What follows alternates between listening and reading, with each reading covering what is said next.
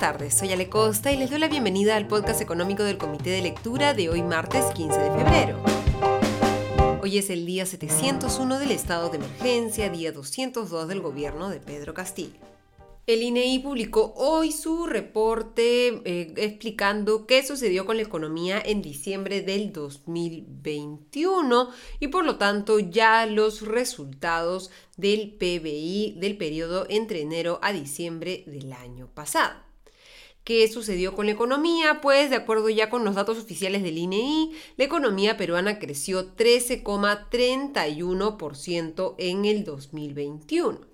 Este es un dato bastante llamativo y que podría llamar al festejo, como efectivamente hizo el ex ministro de Economía Pedro Franque. Sin embargo, si miramos el pésimo resultado del 2020, año en el que la economía se contrajo un 11,03%, este avance del PBI peruano, que es uno de los más altos de la región, si no el más alto, es el resultado también de esta fuerte caída de la economía en el 2020, que fue una de las peores contracciones del mundo causadas por la pandemia. ¿Cómo le fue el año pasado a la mayoría de sectores? Pues el resultado al cierre del 2021 depende de qué tan mal les fue en el año anterior. Por ejemplo, el eh, sector de alojamiento y restaurantes, uno de los más golpeados por la pandemia, creció el 2021 43,33%.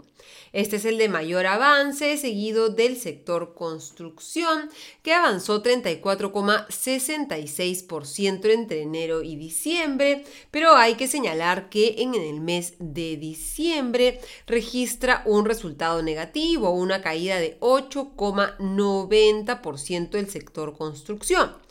Qué es lo que ha ido pasando con el sector construcción a medida que se acercaba el fin del año, pues que ha caído el avance físico de obras, la ejecución de obras públicas por parte del gobierno nacional, regional y local. Han disminuido las obras de infraestructura vial, las de servicios básicos, las de construcción de edificios y también las obras de prevención de riesgos en todos los niveles de gobierno. Este debería ser un tema de absoluta urgencia para el Ejecutivo. ¿Cómo hacer que se recupere el ritmo de la ejecución de la inversión pública en un contexto en el que la inversión privada todavía no se recupera de los golpes de la pandemia y también de, la desconfianza generada por el gobierno de Pedro Castillo, es necesario que se recupere la inversión pública. Diciembre ha sido el tercer mes de eh, resultados negativos del sector construcción, pese a que, de acuerdo con el INEI, e ha continuado la actividad constructora del sector privado con fines residenciales y empresariales. Tres sectores crecieron el año pasado entre 17 y 18%. Estos son el sector manufactura, el sector comercio y el sector transporte, almacenamiento, correo y mensajería. Es importante el avance de los sectores de manufactura y de comercio debido a que son generadores, altos generadores de puestos de trabajo. El sector servicios avanzó 14,37%, mientras que el sector minero eh, creció en el 2021 7,45%. Sin embargo, si en minería y hidrocarburos vemos tan solo el mes de diciembre, veremos que tuvo un retroceso, una disminución en la producción minera y hidrocarburos de 6,07%. La actividad minera metálica cayó 7,11% en el mes de diciembre por la menor producción del cobre, zinc, hierro, oro y plomo. En cambio, el subsector hidrocarburos aumentó 0,64% por la mayor explotación de petróleo crudo y de gas natural. ¿Qué pasó en diciembre? Pues como sabemos, las actividades de la minera Las Bambas, una de las más importantes para la producción de cobre en el Perú, se paralizó debido a los bloqueos del corredor vial minero del sur. De acuerdo con el DNI, el desempeño de la actividad minera metálica fue afectado por la continuidad de los conflictos sociales de carácter socioambiental y laboral, que no permitieron el normal desarrollo de las actividades en algunas unidades mineras e incluso conllevaron a la paralización temporal de operaciones además de la imperiosa urgencia de destrabar la inversión pública, las cifras del sector minero nos muestran que esta es otra de las urgencias que deberían estar siendo atendidas por el Estado peruano, cómo hacer que el sector minero recupere sus niveles de producción para aprovechar los altos precios de los metales, los precios históricos de, por ejemplo, el cobre. Una menor producción impide que el Perú se, eh, beneficie de estos altos niveles de precios, lo cual va en contra de la promesa y el objetivo del gobierno de Pedro Castillo de eh, invertir más para mejorar la calidad de vida de los peruanos. Lamentablemente, sí se toman decisiones como nombrar a Carlos Palacios Pérez en el Ministerio de Energía y Minas, cuya única eh, ventaja en el mercado laboral es ser amigo de Vladimir Cerrón y estar dispuesto a colocar a personas del partido en el Ministerio de Energía y Minas, pues poco se va a lograr hacer en ese sentido qué sectores fueron los que más eh, empujaron o se pusieron al hombro el crecimiento de la economía del 2021. Pues de estos 13,31 puntos porcentuales que avanzó la economía en el año 2021, más de dos de esos puntos provienen del sector manufactura, dos puntos del sector construcción y 1,92 puntos del sector comercio el sector minero, que debería haber tenido uno de los mejores años históricos por el alza del precio de los metales, eh, solamente aportó de 0,90 puntos porcentuales de esos 13,31, por encima de transporte, almacenamiento, correo y mensajería, el sector alojamiento y restaurantes 0,75 puntos porcentuales, el sector servicios prestados a empresas 0,59, telecomunicaciones, financiero y seguro 0,44, agropecuario 0,25, administración pública y defensa, electricidad y gas y el sector que menos aportó a la economía en el 2021 fue el sector pesca responsable de tan, de tan solo 0,01 de estos puntos porcentuales. Si tan solo miramos al mes de diciembre, vemos que el crecimiento fue de 1,72%, bastante por debajo de los 3,53% que avanzó en noviembre y muy lejos de, por ejemplo, el 12,86% que creció en julio. Lo que se ve aquí también es un efecto estacional. Diciembre del 2020 fue el primer mes desde marzo de ese año en el que la economía peruana efectivamente creció. El avance fue de 1,08% y por lo tanto se compara diciembre con un mejor mes 12 meses antes. Diciembre además suele ser un mes en el que la producción nacional crece con bastante fuerza respecto al mes anterior. Y por lo general retrocede frente al mes anterior en enero. Va a ser interesante entonces ver cuál es el avance de la economía en el primer mes del 2022 y volver a hacer una evaluación respecto a en qué sectores el Ejecutivo debería estar tomando acciones desde ya para asegurar el crecimiento de la economía. Y el INEI también reveló qué sucedió con el empleo en el último trimestre móvil de, formado por el mes de noviembre y diciembre del 2021 y enero del 2022 entre noviembre y enero comparado con ese mismo plazo del 2020-2021, el número total de la población ocupada de las personas en Lima Metropolitana que tienen trabajo se incrementó en 9,5%. Sin embargo, si lo comparamos con el periodo prepandemia, en noviembre, diciembre del 2019 más enero del 2020, vemos que todavía los niveles de eh, población ocupada en Lima metropolitana están 3,5% por debajo de lo que se registraba antes de la pandemia.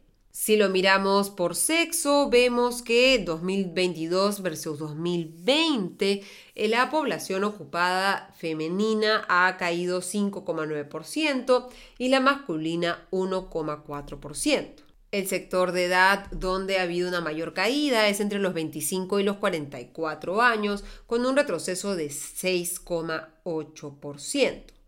Si lo miramos por nivel de educación, vemos que donde más se ha perdido empleo entre el 2020 y el 2022 es en el sector del nivel de educación superior universitaria, que ha caído 21,1%, mientras que, por ejemplo, el nivel de empleo de aquellos que tienen secundaria completa avanzó 6,6% por sectores, vemos que el sector construcción es el que más ha podido recuperarse frente a sus niveles prepandemia, un avance de 7,8% 2022 versus 2020, seguido de comercio 6,5% y de manufactura avance de 3,5%. Sin embargo, quien arrastra a todos al nivel negativo es el sector más responsable por la generación de empleo en el Perú, el sector servicios, que todavía se mantiene un 10,6% por debajo de un trimestre prepandemia. Si vemos los niveles de empleo adecuado, la historia todavía es más preocupante. Si comparamos este trimestre, noviembre, diciembre, enero, versus el trimestre antes de la pandemia, 2022 versus 2020, vemos que eh, la eh, población con empleo adecuado ha caído 18,2% frente al 2021. Sí hay un avance de 11,7%, pero todavía falta mucho para recuperar los niveles de empleo adecuados previos a la pandemia. En este espacio también es que tendría que estar actuando el gobierno con un Ministerio de Trabajo enfocado en promover la generación de empleo de calidad en el Perú para aquellos que perdieron su trabajo puedan recuperarlo. Otro efecto de la pandemia ha sido el crecimiento del subempleo por ingresos, aquellos que tienen ingresos por debajo de lo que les correspondería. Este empleo de poca calidad, el subempleo por ingresos, ha aumentado 49,2% frente a sus niveles prepandemia. Este deterioro de la calidad del empleo también se refleja en los ingresos, que todavía se mantienen 8,8% por debajo de los niveles prepandemia. En promedio, los eh, pobladores de Lima Metropolitana ganan 188,7 soles menos que lo que ganaban antes de la pandemia, en un contexto en el que recordemos la inflación ha sido bastante alta y por lo tanto la capacidad de cubrir sus necesidades básicas por parte de la mayoría de familias se ha visto fuertemente golpeada. Si medimos la calidad del empleo ya no frente a los niveles prepandemia, sino a los eh, niveles que se registraban en noviembre y diciembre del 2020 y enero del 2021, vemos que sí hay un incremento de la población adecuadamente empleada de 11,7%. También hay un incremento en el subempleo por ingresos en esta eh, eh, población de 17,7% y sí hay un incremento en los ingresos que de acuerdo con el INEI han avanzado 4% en los últimos 12 meses. Sin embargo, como vemos, este avance todavía es insuficiente para al menos llevar la calidad del empleo a niveles prepandemia. Lo que nos dejan entonces estas cifras de empleo y de PBI son estas tareas urgentes a las que debería estar abocándose el Ejecutivo para impulsar la inversión privada, e, e impulsar el crecimiento sostenido del PBI y esperemos pronto ya poder decir que hemos regresado al menos a los niveles prepandemia en materia de empleo.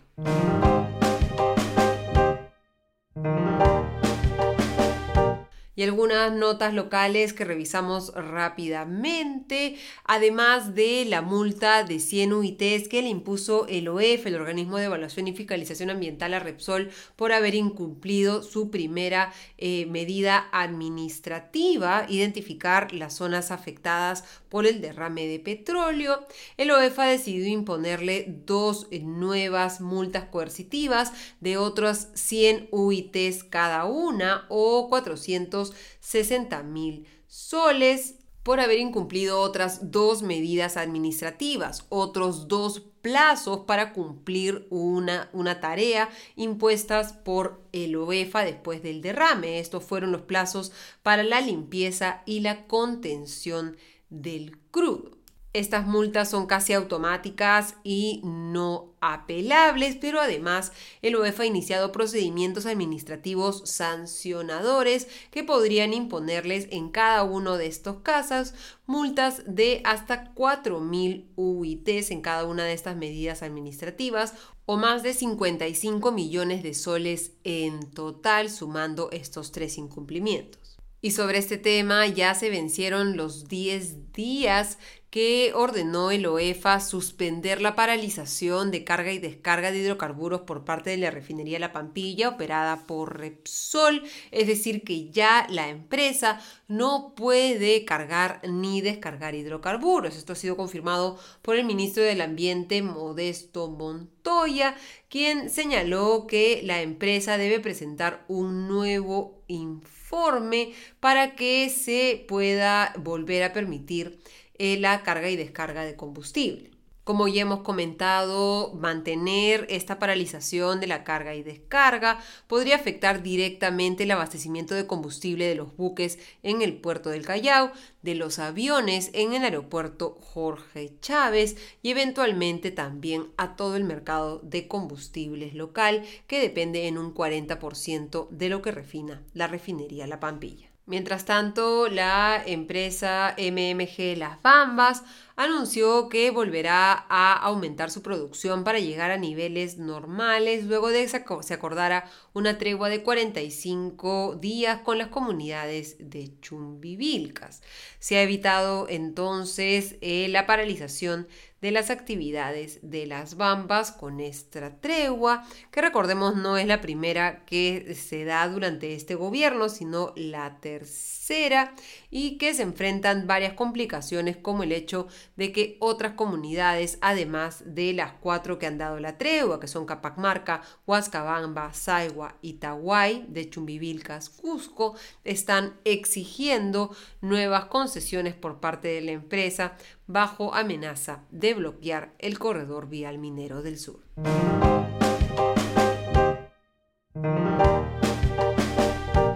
Y en el panorama internacional, los ojos del mundo todavía siguen puestos en la frontera entre Rusia y Ucrania. Hoy Rusia anunció que había retirado alguna de las unidades militares que había desplegado cerca de la frontera ucraniana. Estas han comenzado a volver a sus cuarteles. Estas son las unidades de los distritos militares sur y oeste que de acuerdo con Rusia, comillas, ya han concluido sus tareas, comenzaron a cargar en medios de transporte y empezarán a regresar a sus cuarteles hoy. Cierro comillas. Esto ha sido dicho hoy por el portavoz del Ministerio de Defensa ruso, Igor Konashenkov. Este anuncio ha coincidido con la llegada a Moscú del canciller alemán Olaf Scholz, que intenta hacer avanzar la vía diplomática. Sin, algún, sin embargo, algunos no se están eh, confiando de estas señales de Rusia y consideran que podría ser una distracción por parte de este país. Y el gobierno de Bélgica ha llegado a un nuevo acuerdo laboral que busca permitir que los empleados puedan acordar con sus empleadores trabajar hasta 10 horas diarias, pero durante solo 4 días a la semana por el mismo salario.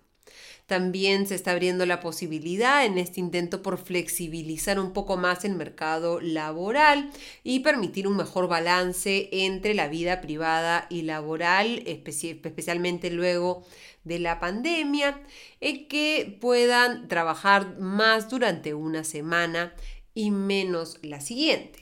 Asimismo, este eh, acuerdo, esta reforma laboral, introduce el derecho a la desconexión después del horario laboral para las empresas con más de 20 empleados. Los empleadores no podrán contactar a sus empleados fuera del horario laboral y también se definen nuevos criterios para que sean considerados empleados o no los llamados trabajadores de plataforma, es decir, de empresas como Uber. Y la inflación en Argentina sigue avanzando. En enero, solo en el mes de enero, llegó a 3,9%, de tal manera que la inflación interanual, la de los últimos 12 meses hasta enero, ha sido de 50,7%. En Japón, por su parte, el PBI creció en el 2021 por primera vez luego de dos años de caída. El avance fue de 1,7% en el 2021.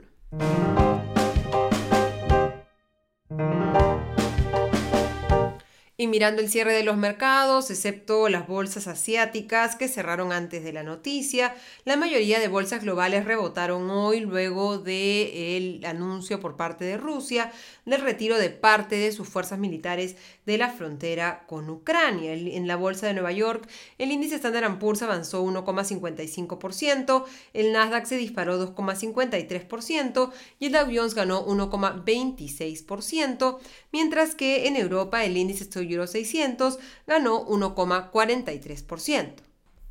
La Bolsa de Valores de Lima también se sumó a la tendencia, el índice selectivo ganó 1,95% y el general avanzó 2,22%, mientras que el tipo de cambio sí se divorció de la tendencia tanto regional como global y el sol peruano se debilitó frente al dólar. El tipo de cambio avanzó 0,09% y cerró en 3,80 soles por dólar en una sesión en la que el Banco Central de Reserva colocó swaps cambiarios venta con tasa fija por 200 millones de soles y swaps de tasas de interés al plazo de seis meses por 50 millones de soles. En la región, la mayoría de las monedas se fortaleció frente al dólar, moneda que se debilitó frente a la mayoría de monedas del mundo debido al mayor apetito por el riesgo y una menor búsqueda de activos de refugio. Terminamos así el podcast económico de hoy. Les deseo una excelente tarde y una mejor noche. Nos reencontramos mañana. Hasta entonces.